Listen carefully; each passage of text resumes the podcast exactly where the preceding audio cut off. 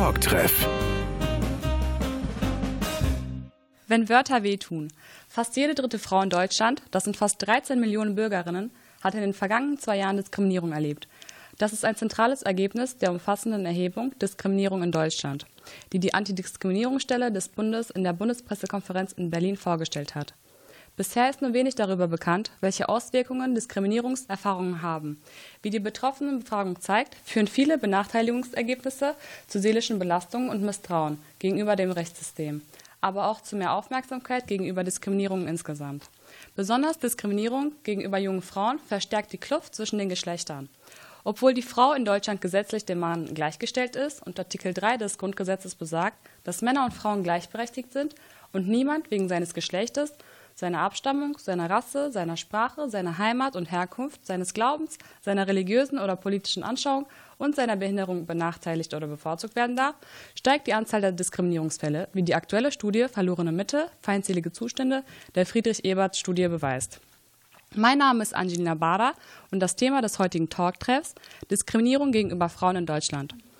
Dazu begrüße ich herzlich die Expertenrunde Sumia Azuri, medizinisch-technische Assistentin und eine Betroffene von Diskriminierung und Najis Tausch, Integrationsbeauftragte und Mitarbeiterin in einem gemeinnützigen Verein. Frau Tausch, Sie als Integrationsbeauftragte haben oft mit dem Thema Diskriminierung zu tun und arbeiten in Integrationsprojekten mit Flüchtlingen zusammen. Können Sie uns erklären, was Diskriminierung überhaupt ist? Also Diskriminierung einfach so allgemein zusammenzufassen ist relativ schwierig, da es verschiedene Formen von Diskriminierung gibt die uns tagtäglich auch irgendwie dargestellt werden. Wir sprechen einmal von individueller Diskriminierung, das heißt, dass ich aufgrund bestimmter Merkmale Menschen halt benachteilige, bestimmte Aussagen und Vorurteile den Menschen zuspreche. Wir sprechen auch von institutioneller Diskriminierung, dass halt bestimmte Diskriminierungen in bestimmten Satzungen vorhanden sind. Aber wir sprechen auch von einer strukturellen Diskriminierung, die sich gesellschaftlich auch wiederfindet. Mhm. Und was für Arten von Diskriminierung gibt es? Genau, das waren ja halt die, die ich jetzt gerade auch genannt habe, dass man halt von individueller Diskriminierung spricht, von struktureller und auch von institutioneller und auch von unreflektierter Diskriminierung, die uns gar nicht so bewusst ist. Meine Frage war darauf bezogen, dass es ja die direkte und indirekte Diskriminierung gibt. Worin unterscheiden sich die beiden Aspekte noch?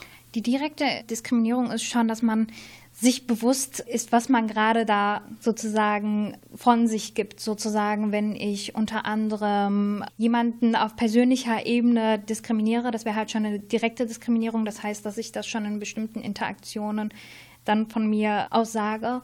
Das wäre halt eine direkte Diskriminierung. Die indirekte wäre halt, die sich dann vor allem in struktureller Diskriminierung wiederfindet, die halt uns nicht so bewusst ist, dass es irgendwie diskriminierend ist.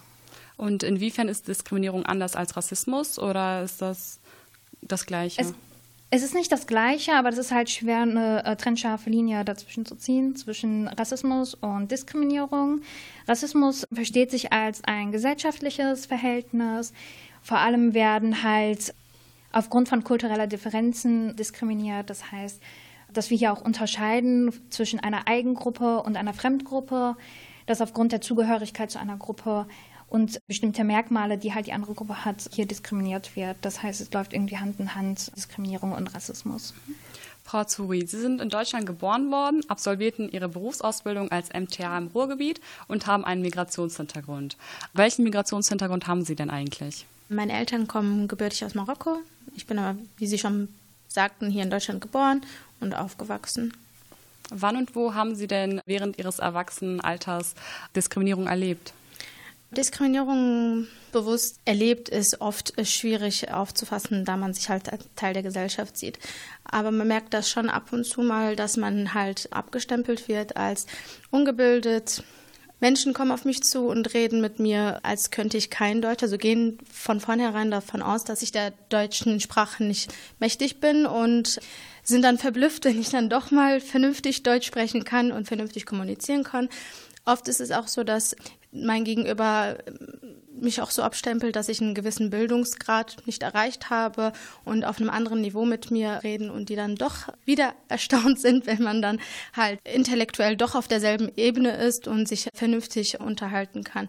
Das sind so die banalen Beispiele.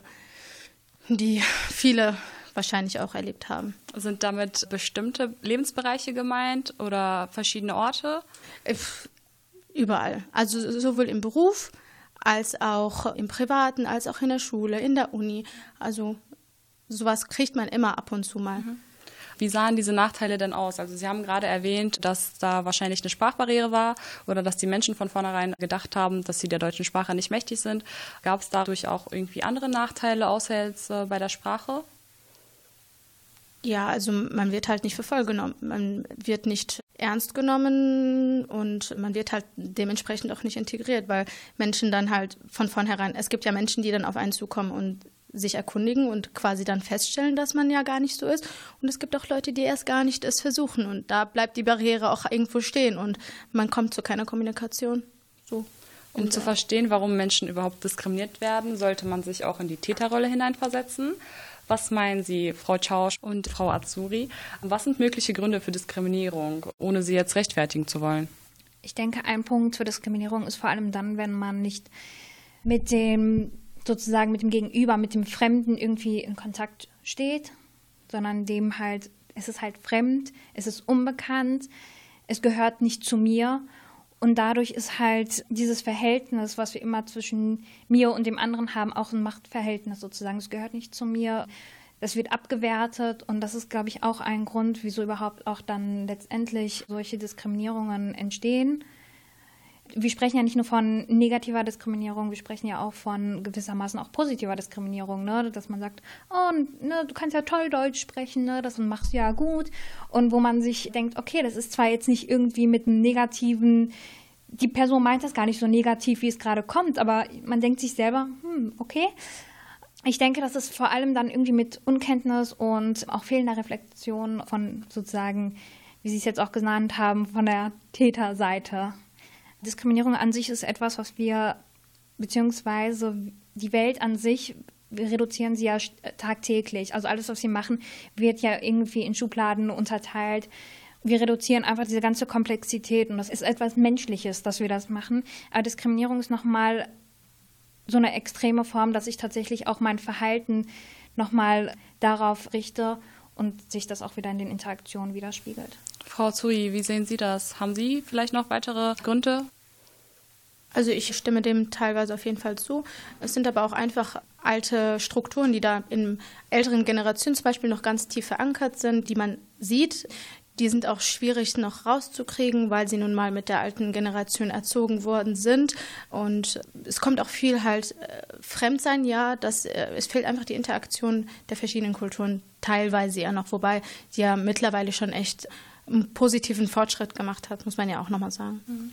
Vor allem die Diskriminierung gegen Muslime ist europaweit spürbar, denn sowohl in Deutschland als auch in den Nachbarländern wie Belgien, Frankreich, Italien, Polen oder Deutschland finden rechtspopulistische Parteien immer mehr Zulauf. Über 50 Prozent der Deutschen sind anfällig für Islamfeindlichkeit. Es gibt auch eine Zweiteilung in der heutigen Gesellschaft. Einmal die liberale Hälfte und die andere Seite wäre die für Islamfeindlichkeit hochgradig anfällige Hälfte. In einigen Regionen Deutschlands, in Thüringen und Sachsen etwa, steigt die Islamfeindlichkeit bis zu 70 Prozent und sogar mehr an. Die Islamfeindlichkeit bewegt sich in Deutschland nicht nur an den Rändern der Gesellschaft, sondern ist jetzt auch zum Teil in der Mitte der Gesellschaft verankert. Frau Zuri, Sie sind gläubige Muslime und tragen zudem auch ein Kopftuch. Wann und wo, beziehungsweise warum, haben Sie sich dafür entschieden, das Kopftuch zu tragen? Also ich trage mein Kopftuch seit meinem zwölften Lebensjahr. Ich habe mich dazu entschieden, natürlich in erster Linie aus religiöser Sicht, weil ich bin Muslimin und das ist Teil meiner Religion und ich trage es aus Überzeugung. Aber ich trage es auch teilweise, weil ich eigentlich nicht auf meine Äußerlichkeiten reduziert werden möchte. Ich möchte wahrgenommen werden als mein Charakter, als eine starke Frau, als gebildete Frau und nicht unbedingt als schöne Frau, als stylische Frau, sondern einfach auf meine inneren und die hauptsächlichen Werte reduziert werden. In den Medien hört man immer wieder, dass das Kopftuch am Arbeitsplatz oder in staatlichen Institutionen wie Schulen und vor Gerichten verboten werden soll. Studien beweisen, dass muslimische Frauen mit Kopftuch für eine Einladung zum Bewerbungsgespräch mehr als viermal so viele Bewerbungen verschicken müssen wie Bewerberinnen mit identischer Qualifikation. Selbst hier aufgewachsene Bewerberinnen mit besten Deutschkenntnissen und in Deutschland erworbener Bildung und Ausbildung sind mit erheblichen Benachteiligungen konfrontiert, wenn sie einen ausländischen Namen haben und noch dazu Bewerbungsfoto mit Kopftuch vorliegen. Welche Erfahrungen haben Sie in Bezug auf Ihr Kopftuch gemacht, Frau Azuri? Also beginnend schon nach meinem Abitur musste ich dreifach so viele Bewerbungen abschicken wie jeder andere. Von meinem Studienplatz jetzt abgesehen, sondern erstmal jetzt nur von der Ausbildung doppelt so viel. Und ich habe bewusst meine Bewerbung erst immer mit Kopftuch geschickt, weil ähm, ich dieses Thema quasi von Anfang an geklärt haben möchte. Habe dann aber auch ohne Kopftuch versucht und da wurden die Einladungen halt schneller angenommen. Das heißt, ich habe einen direkten Vergleich teilweise. Ich habe oft direkt gesagt bekommen, dass die Stelle nichts für sie ist wegen dem Kopftuch. Und es gibt halt Stellen, wo die das natürlich indirekt machen. Banales Beispiel, nach Absolvieren meiner MTA-Schule hatte ich eine Berufsstelle, bei der ich sehr qualifiziert für diese Stelle war. Auch die Aussage dieses Labors, dass ich sehr gut in das Team reinpasse und dass ich viele Qualifikationen mitbringe und auch gute Bewertungen und auch einen guten Abschlusszeugnis hatte. Ich habe dann die Frage bekommen, ob ich denn das Kopftuch ablegen würde. Und ich dann gesagt habe, nein, das ist Teil meiner Identität und ich würde das nicht ablegen für diese Stelle. Und ich dann direkt auch gesagt bekomme, der Mann, der mit mir dieses Vorstellungsgespräch geführt hat, hat sich natürlich davon distanziert und meinte, wenn es nach mir gehen würde, würde ich sie gerne sofort einstellen. Aber ich weiß auch, dass mein Chef da höchstwahrscheinlich Probleme mit haben wird. Und so war es denn auch. Ich habe eine Absage bekommen und mir wurde auch direkt mitgeteilt, dass es wirklich nur am Kopftuch lag. Ich meine, im Labor habe ich nicht einmal Patientenkontakt, sondern ich bin im Labor für mich selbst und mache meine Arbeiten in Ruhe und ja, so ist das. Waren diese Nachteile, wie ich sie gerade nennen möchte, nur auf dem Arbeitsmarkt spürbar oder auch in anderen Lebensbereichen? Auch in anderen Lebensbereichen. Beispielsweise, wenn man sich in ein Fitnessstudio angemeldet hat mit Kopftuch, hat man keine Stelle bekommen, wegen dem Kopftuch.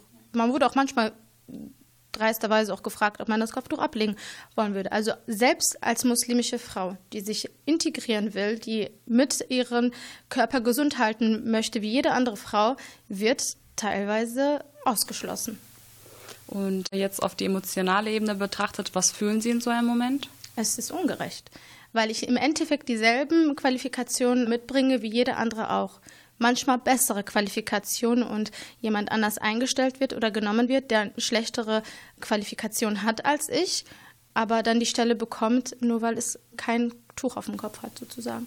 Wie wirkt sich denn so ein Verhalten von Außenstehenden, die sie benachteiligen aufgrund ihres Kopftuchs, auf ihre zukünftigen Taten aus? Anfangs habe ich es akzeptiert. Anfangs war es so, okay, mir war das bewusst, dass es kein einfacher Weg wird. Aber ich habe auch immer mehr Praktikas, immer mehr Berufserfahrung gesammelt. Ich habe Schulungen gemacht, um einfach mehr bieten zu können, um diese Schwachstelle, dass vielleicht da was fehlt, erst gar nicht vorzubringen. Und irgendwann ist es ungerecht, weil man tut und macht genau wie jeder andere, aber man muss immer mehr machen. Ich muss immer mehr tun im beruflichen Sinne und ich muss immer mehr freundlich sein in der Gesellschaft. Ich muss immer mehr lächeln, ich muss immer mehr höflich sein, ich muss immer mehr zeigen als jeder andere halt. Und das ist irgendwann auch belastend, ja. Frau Tschausch, auch Sie sind Kopftuchträgerin und das jetzt auch schon seit mittlerweile drei Jahren. Wie fühlen Sie sich dabei, wenn Sie solche Sachen wie die von Frau Azuri hören? Also da ich sozusagen nach dem Abitur jetzt nicht unbedingt nach einer Ausbildung gesucht habe und zu dem Zeitpunkt auch noch kein Kopftuch getragen habe.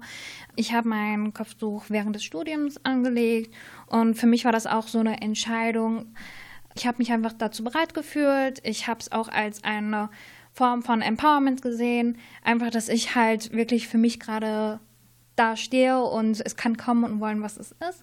Aber ich kann es auf jeden Fall bestätigen, dass es so ist, dass man sich irgendwie doppelt Mühe macht, dass man versucht immer zu lächeln oder im im Bus sich denkt, man hat irgendwie die Verantwortung für eine gesamte Gruppe. Also es ist nicht so, wenn ich irgendwie was mache, ich fühle mich dann irgendwie als Individuum, sondern ich denke mir so, du bist immer Teil einer Gruppe. Du repräsentierst gerade sozusagen auch andere, die Kopftuch ja, tragen. Genau ne? so ist das. Du musst der Sonnenstrahl für genau. deine Gruppe sein. Also quasi. Also irgendwie, dass man die Verantwortung auch dafür trägt. Beruflich muss ich sagen, habe ich eher positive Erfahrungen gemacht, da ich halt auch im Bereich der Integration arbeite und es dementsprechend jetzt nicht wirklich Probleme gibt. Die Frage ist, ob ich halt im medizinischen Bereich oder halt im wirtschaftlichen Bereich arbeite, wie es dann aussieht. Aber ich muss sagen, dadurch, dass ich halt mit Menschen arbeite, die tagtäglich mit diesem Thema zu tun haben, die auch sehr empathisch sind und dem ganzen Thema auch ziemlich offen entgegenstehen, dass ich da absolut keine Probleme habe. Ich bin ja auch Sprachdozentin für Geflüchtete und ich muss sagen, für mich ist das eher was Positives. Durch meinen Kopf, dass ich auch irgendwo Distanz schaffen kann, dass ich in gewissermaßen auch, ich habe das Gefühl, man hat eine andere Form von Respekt, die man irgendwie entgegengebracht bekommt. Wenn Wörter wehtun, ob Schulbildung, Arbeitsmarkt oder Einkommen. Menschen mit Migrationshintergrund haben in Deutschland weiterhin mit Nachteilen zu kämpfen und vor allem Frauen. Diskriminierung ist für sie Alltag. Doch wie genau sollten Betroffene oder Zeugen mit Diskriminierung umgehen und wie kann man dagegen vorgehen? Das und noch viel mehr erfahren Sie gleich.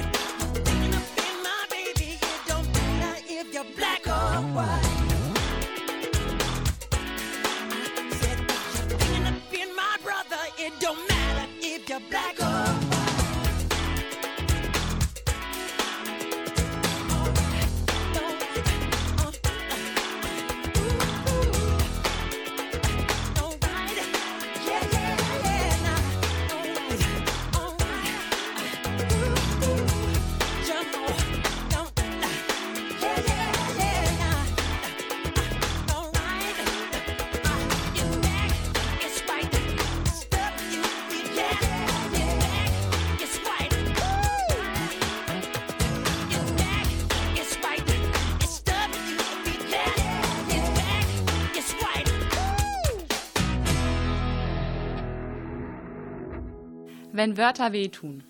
Das Thema heute hier im Talktreff. Diskriminierung gegen Frauen in Deutschland. Erklärt von Sumia Azuri. Sie ist in Deutschland geboren worden und lebt in zweiter Generation hier im Ruhrgebiet und ist trotzdem Betroffene von Diskriminierung. Und Najis Chausch, Mitarbeiterin in einem gemeinnützigen Verein, wie Flüchtlinge Diskriminierung erleben. Die Studiogäste erklärten vor der Pause die Vielseitigkeit der Diskriminierung und wie schmerzhaft diese sein kann. Frau Tschausch. Sie arbeiten täglich mit Flüchtlingen zusammen, leiten Sprachkurse speziell für Frauen und werden dort oft mit dem Thema Diskriminierung konfrontiert. Wie nehmen Frauen denn Diskriminierung wahr, die vor Krieg und Gewalt geflüchtet sind?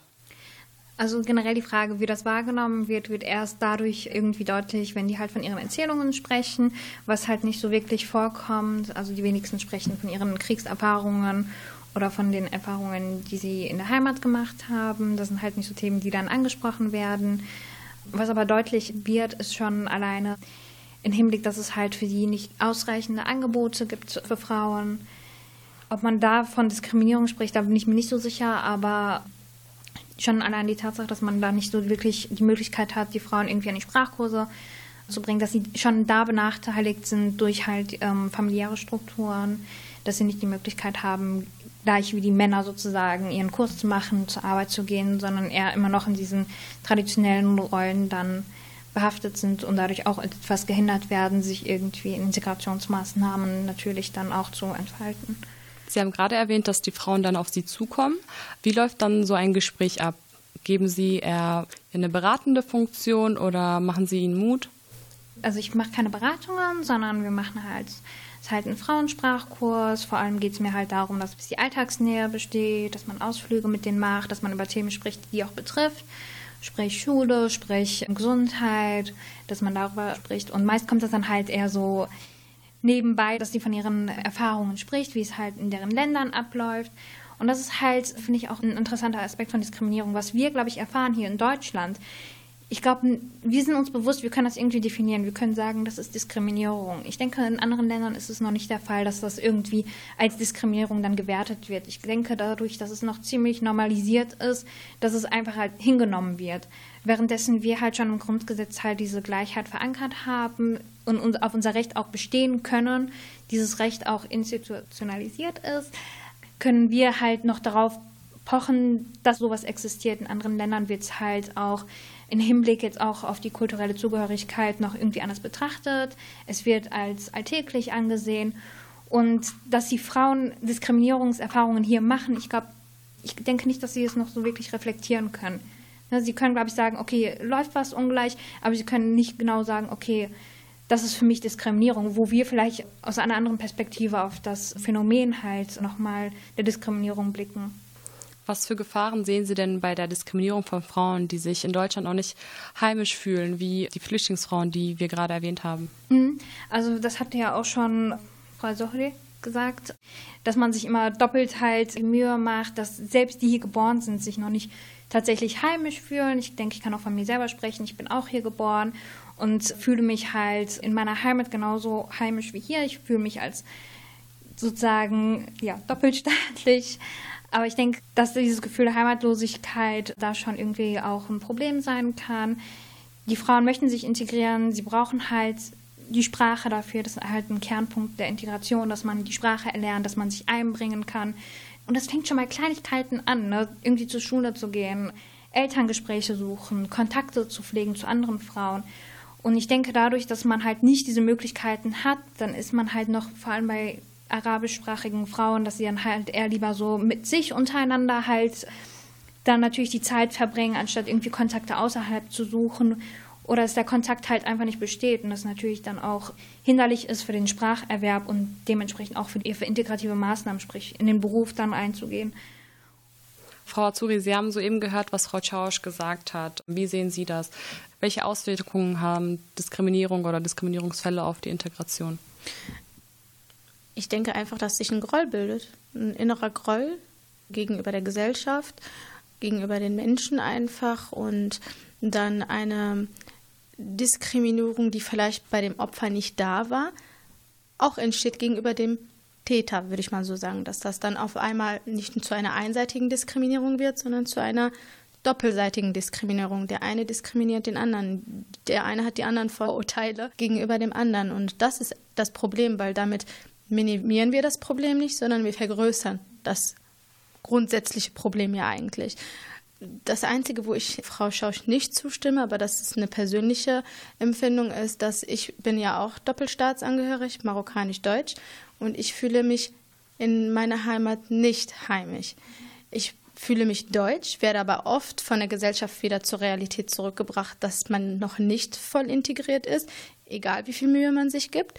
Aber ebenfalls ist es auch, wenn ich in Marokko bin, dass ich mich nicht heimisch fühle, weil ich dann dort als die deutsche Marokkanerin angesehen werde. Und irgendwie ist man dann halt von beiden Gesellschaften hin und her gerissen. Man ist nirgendwo zu 100 Prozent zu Hause. Vielleicht zu 99 Prozent, aber nicht zu 100. Vielleicht kann ich da kurz anschließen. Ich denke, das ist einfach eine individuelle Erfahrung. Was wertet man halt individuell?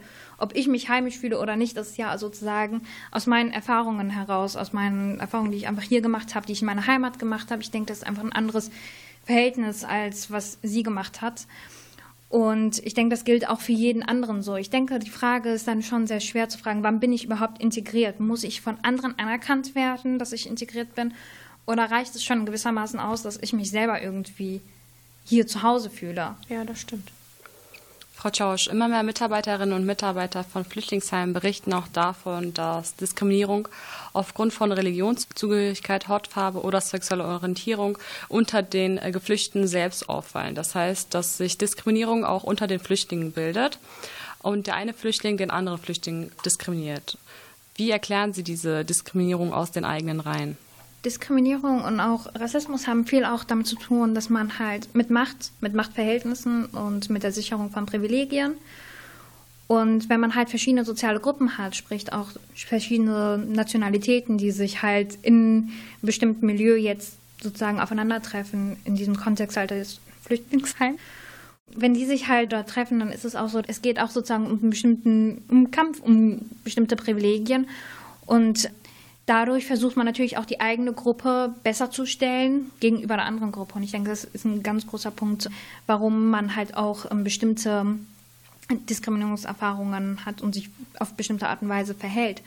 Weiterhin ist es auch so, dass wir gesetzlich, dass unterschiedliche Nationalitäten, die jetzt auch nach Deutschland gekommen sind, auch andere Privilegien haben, die tatsächlich auch gesetzlich geregelt sind. Unter anderem haben Geflüchtete aus Syrien, aus dem Irak, haben zum Beispiel den Anspruch oder hatten beziehungsweise den Anspruch, direkten Integrationskurs zu besuchen, während andere Nationalitäten wie Afghanistan diesen Anspruch noch nicht hatten. Also es geht ja um realistische Ungleichheiten, die dort vorhanden sind. Und das, wie auch Frau Sohegers gesagt hat, dass Diskriminierung auch Frust mit sich bringt, ne? Frust gegenüber anderen Gruppen. Wieso haben die das und ich sozusagen nicht? Und ich denke, das ist auch ein ganz großer Punkt, woran das liegt. Frau Zuri, Sie haben ja vorhin erwähnt, dass wenn Sie nach Marokko fahren, quasi in die Heimat ihrer Eltern und dort äh, Urlaub machen, sie dort als die Deutsche angesehen werden. Haben Sie denn noch weiterhin irgendwelche Erfahrungen mit der Diskriminierung aus eigenen Reihen? Ja, klar. Also wie gesagt, es sind ja wieder zwei verschiedene Mentalitäten. Die deutsche Mentalität ist natürlich anders als die der marokkanischen Mentalität. Und wenn ich nach Marokko komme, habe ich natürlich gewisse deutsche Mentalität, die ich einfach mitbringe. Ich habe andere Gedanken, teilweise auch einen anderen Bildungsstandard als viele Mädchen, die dort diesen nicht ermöglicht bekommen oder auch Familienangehörige. Und da prallt man schon immer wieder an Meinungen aneinander. Es ist einfach oft so, dass die ganz anders denken als ich. Ich habe nun mal einfach deutsche Züge und das merkt man auch, wie ich rede und denke und die denken halt marokkanisch und ich denke deutsch und da prallen wir auch immer wieder aneinander und es ist auch genau dasselbe, ein ganz banales Beispiel. Nehmen wir mal an, ein marokkanisches Mädchen aus Deutschland heiratet einen marokkanischen Mann aus Marokko. Diese Schwiegertochter wird niemals so behandelt wie die Schwiegertochter quasi aus Marokko, mhm. weil sie nun mal anders ist. Sie denkt anders, sie lebt anders. Wir sind ja hier viel freier nicht. In Marokko sind sie genauso frei, aber ich weiß nicht, wir sind durch die Schule und auch durch unsere Eltern selber, die hier auch aufgewachsen sind, anders erzogen. Und da merkt man das schon. Immer wieder. Wie äußert sich diese besondere Form von Diskriminierung? Äh, durch Taten oder durch Handlungen? Ja, durch Gerede. Das ist, ach, die aus Deutschland. Ach, die, die denken doch, die sind was Besseres. Die hat das und das gemacht. Sie denkt, sie ist, keine Ahnung, was auch immer. Und das tut weh. Mhm. Ganz ehrlich, das tut weh, wenn du das von deinen eigenen Reihen bekommst, weil im Endeffekt bin ich nicht besser. Ich bin genauso wie jeder andere auch. Und du hast es halt dort zu spüren und auch manchmal hier in Deutschland. Egal, wo Diskriminierung herkommt, ob aus eigenen Reihen oder auch aus Deutschland, Diskriminierung ist immer schmerzhaft. Frau Tschausch, aber was sollten Betroffene von Diskriminierung denn tun? Ich hatte das mal, ich hatte so eine Situation im Kurs, Teilnehmer, die kommen aus verschiedenen Nationalitäten und ich kann mich erinnern, die haben sich irgendwie nie die Namen gemerkt. Das fand ich halt schon irgendwie befremdlich, weil in so einer Klasse sollte man halt die Namen kennen von den Leuten, die da sind. Und einer ruft dann zu dem anderen, hey Afrika, hey Syrien, hey Afghanistan. und ich so zu ihm, ja, hier ist auch Afrika. Und da versuche ich dann halt schon, wenn ich so eine Situation habe, direkt zu sagen, hey, ne, Afrika ist nicht ein Land, Afrika sind viele Länder. Mhm. Ich versuche schon im Unterricht halt sozusagen darauf zu sensibilisieren, dass man halt solche Verallgemeinerungen halt lieber lassen sollte. Und obwohl wir das jetzt hier im Spaß machen beziehungsweise hier noch irgendwie mit einer positiven Atmosphäre irgendwie, dass da eine gute Stimmung ist, ist es trotzdem halt nicht so okay. Ne? Da muss man halt aufpassen, dass Diskriminierung, ne, man denkt, haha, ist ja lustig, aber es kann schnell irgendwo abdriften. Und da versuche ich die tatsächlich drauf zu sensibilisieren, dass man irgendwie, zum Beispiel durch Spiele, dass man halt versucht, irgendwie so einen Perspektivwechsel da irgendwie einzubringen. Ich habe da irgendwie Weltpuzzle, mit, die ich dann mit denen mache. Einfach zu gucken, ne, wie viele Länder hat Afrika eigentlich? Wie, was ist denn, was gehört denn zu Europa? Ne, wie groß ist denn Asien? Ne, dass man da halt irgendwie sensibilisiert wird. Und ich denke, ein Punkt, was vor allem Opfer machen können, je nachdem, um was für eine Diskriminierung es sich handelt, ne, also staatlich institutionalisiert oder was Sie auch gerade hatten mit dem Bewerbungsgespräch, dass ganz klar gesagt worden ist, Sie kriegen den Job nicht aufgrund dessen, dass Sie ein Kopftuch trägt, dass man irgendwelche rechtlichen Maßnahmen da irgendwie einleiten könnte. Ich denke, auf persönlicher Ebene gilt es erstmal darüber zu sprechen, hey, hast du überhaupt gemerkt, was du da gerade gesagt hast? Das ist gar nicht so, ne? Es sind nicht unter anderem hier alle Marokkaner so und so, alle Syrier so und so, alle Afghaner so und so. Ne, kennst du überhaupt alle? Dass man irgendwie so Fragen stellt, die auch auf so eine kritische Reflexion hinführen, dass man mal so denkt, hey, so ist das ja gar nicht. Ne? Darüber habe ich noch gar nicht nachgedacht. Denn viel Diskriminierung ist halt auch unbewusst. Ne, wir machen das irgendwie, man merkt ja selber manchmal, oh, so denke ich gerade. Hm. Das ist nicht immer böswillig, ist aber problematisch, wenn sich das irgendwie in diesem Schubladendenken halt behaftet hat und schon naturalisiert ist. Ne? Das, das, ist ja ganz normal, dass man so denkt. Und ich denke, ein wichtiger Punkt ist, das halt zu reflektieren. Und wenn es sich halt um eine besondere schwere Diskriminierung handelt, gibt es auch Beratungsstellen, die sich dann nochmal darauf konzentrieren, wo die Opfer natürlich dann auch Hilfe nochmal gewährleistet bekommen. Frau Zuri, Sie haben gerade Frau Tschausch gehört. Sie ist eher ein Befürworter dafür, dass man aktiv gegen Diskriminierung vorgeht, dies aber abhängig ist von der Schwere bzw. der Stärke der Form der Diskriminierung.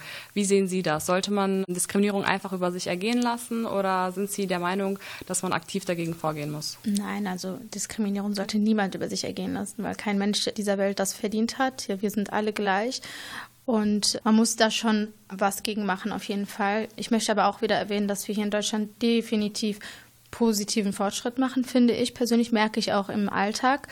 Ich finde halt, so wie Frau Schausch das schon erwähnt hat, dass man da mit Beratungsstellen vorgehen muss. Aber es, Diskriminierung fängt ja oft im Kindesalter an, dass man da schon früh ansetzt, durch Kulturen kennenlernen beispielsweise, schon im Kindergarten beginnend, ne, weil man wächst da hinein, man wächst damit heran. Also man sollte die verschiedenen Gruppen quasi treffen, die, zum einen die kleinen Kinder, aber auch die Eltern. Und man sollte dazu sensibilisieren, kritisch über Sachen nachzudenken, reflektieren, was tue ich, was habe ich gesagt und halt offen werden. Einfach versuchen, noch offener gegenüber der Welt zu werden und nicht in Schubladen zu schieben, sondern einfach offen miteinander umgehen, erstmal kennenlernen und danach kann man sich ja immer noch ein Urteil bilden. Was raten Sie den Menschen, die keine Opfer sind, aber auch keine Täter, sondern einfach nur Zeugen von diesem Fall oder diesem Missverständnis? Mir ist es wichtig, dass solche Menschen, die das sehen, andere Menschen sensibilisieren. Oft, wie wir schon ein paar Mal erwähnt haben, machen wir das gar nicht bewusst, dass wir diskriminieren. Das fängt ja schon mit kleinen Sachen an. Aber wenn ich das beobachte, dann sollte man den Menschen ansprechen, hey, Hast du darüber nachgedacht, was du da gerade gesagt hast? Wenn er gerade nicht reflektieren kann, wenn er das gerade nicht aus dem Blickwinkel des Opfers sehen kann, dann versuche ich ihm diesen Blickwinkel des Opfers einfach mal zu zeigen. Vielleicht macht es ja Klick. Und dann sagt er, hey, okay, das war nicht in Ordnung, es tut mir leid. Oder wird dann offen und hört dem mal richtig zu. Also man sollte nicht einfach nur die Augen zumachen und weitergehen, weil wir sind alle eins und wir wollen alle als eins vorangehen und da muss man halt miteinander diese Stärke finden einfach. Und das geht nur, wenn man einander respektiert und einander hilft. Sie haben gerade einmal die Kindeserziehung genannt und auch einmal den Perspektivwechsel, um Lösungsansätze für die Diskriminierung zu finden. Welche Lösungsansätze gibt es Ihrer Meinung nach denn noch? Ich denke mal, ganz wichtig ist auch der interkulturelle Austausch, was schon genannt wird, dass man halt auf jeden Fall Begegnungen schafft. Es kann anfangen beim gemeinsamen Kochen, beim das Kinder gemeinsam spielen, in der Schule, dass man halt dahingehend auch mehr einfach die Diversität auch nochmal darstellt. Was gibt es überhaupt, dass man halt dem Fremden sozusagen begegnet. Ne, es gibt viele Leute, die sagen, oh, das habe ich noch nicht gegessen, das wird bestimmt komisch schmecken. Ne, dass man einfach solche Begegnungen schafft. Ne, es, wie gesagt, es fängt bei Kleinigkeiten an und es kann schon beim Essen anfangen und es kann auch Leute zusammenbringen. Also vor allem der interkulturelle Austausch, ich denke, ist ein zentraler Punkt, an dem hier angeknüpft werden soll. Und ich denke, das fängt auch schon an. Also ich muss sagen, der Diskurs so um Diskriminierung und auch um Rassismus ist schon stärker irgendwie auch im Alltag, tritt gerade im Alltag auf. Wir sind uns dessen mehr bewusster, als es vor 50 Jahren war. Und ich denke, dass wir hier auch dahingehend auch mehr tun, mehr reflektieren, mehr offen über das Thema sprechen. Ne, dass man, man spricht heute mehr über Diskriminierung, man ist sich dessen mehr bewusst. Und ich denke, wir sind in gewisser Weise auch ja, dahingehend sensibilisiert, in gewissem Grad. Wenn Wörter wehtun. Die heutigen Beiträge haben gezeigt, wie stark Frauen mit Migrationshintergrund mit Diskriminierung zu kämpfen haben und dass die Diskriminierungsfälle jeden gesellschaftlichen Bereich des Lebens wie Beruf, Schule, Supermarkt, Bus, Bahn oder sogar das Flüchtlingsheim abdecken.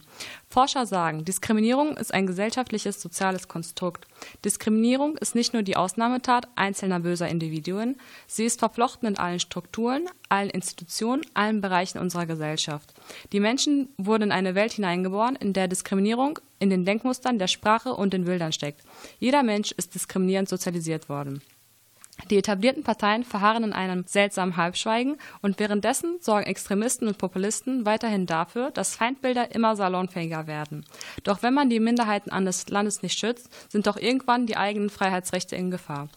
Lösungsansätze gegen Diskriminierung gibt es viele. Aber was wird Deutschland gegen ein Problem tun, unter dem so viele Frauen leiden?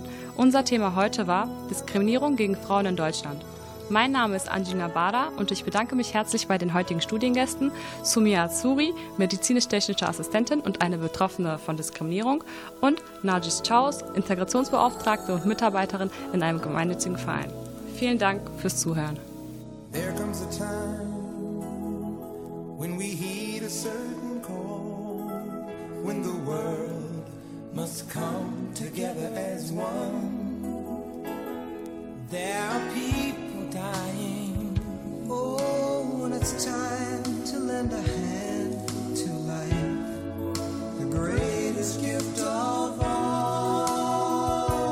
We can't go on pretending day by day that someone somewhere will soon make a change. We all a part of God's great big family. And the truth, you know, love is all we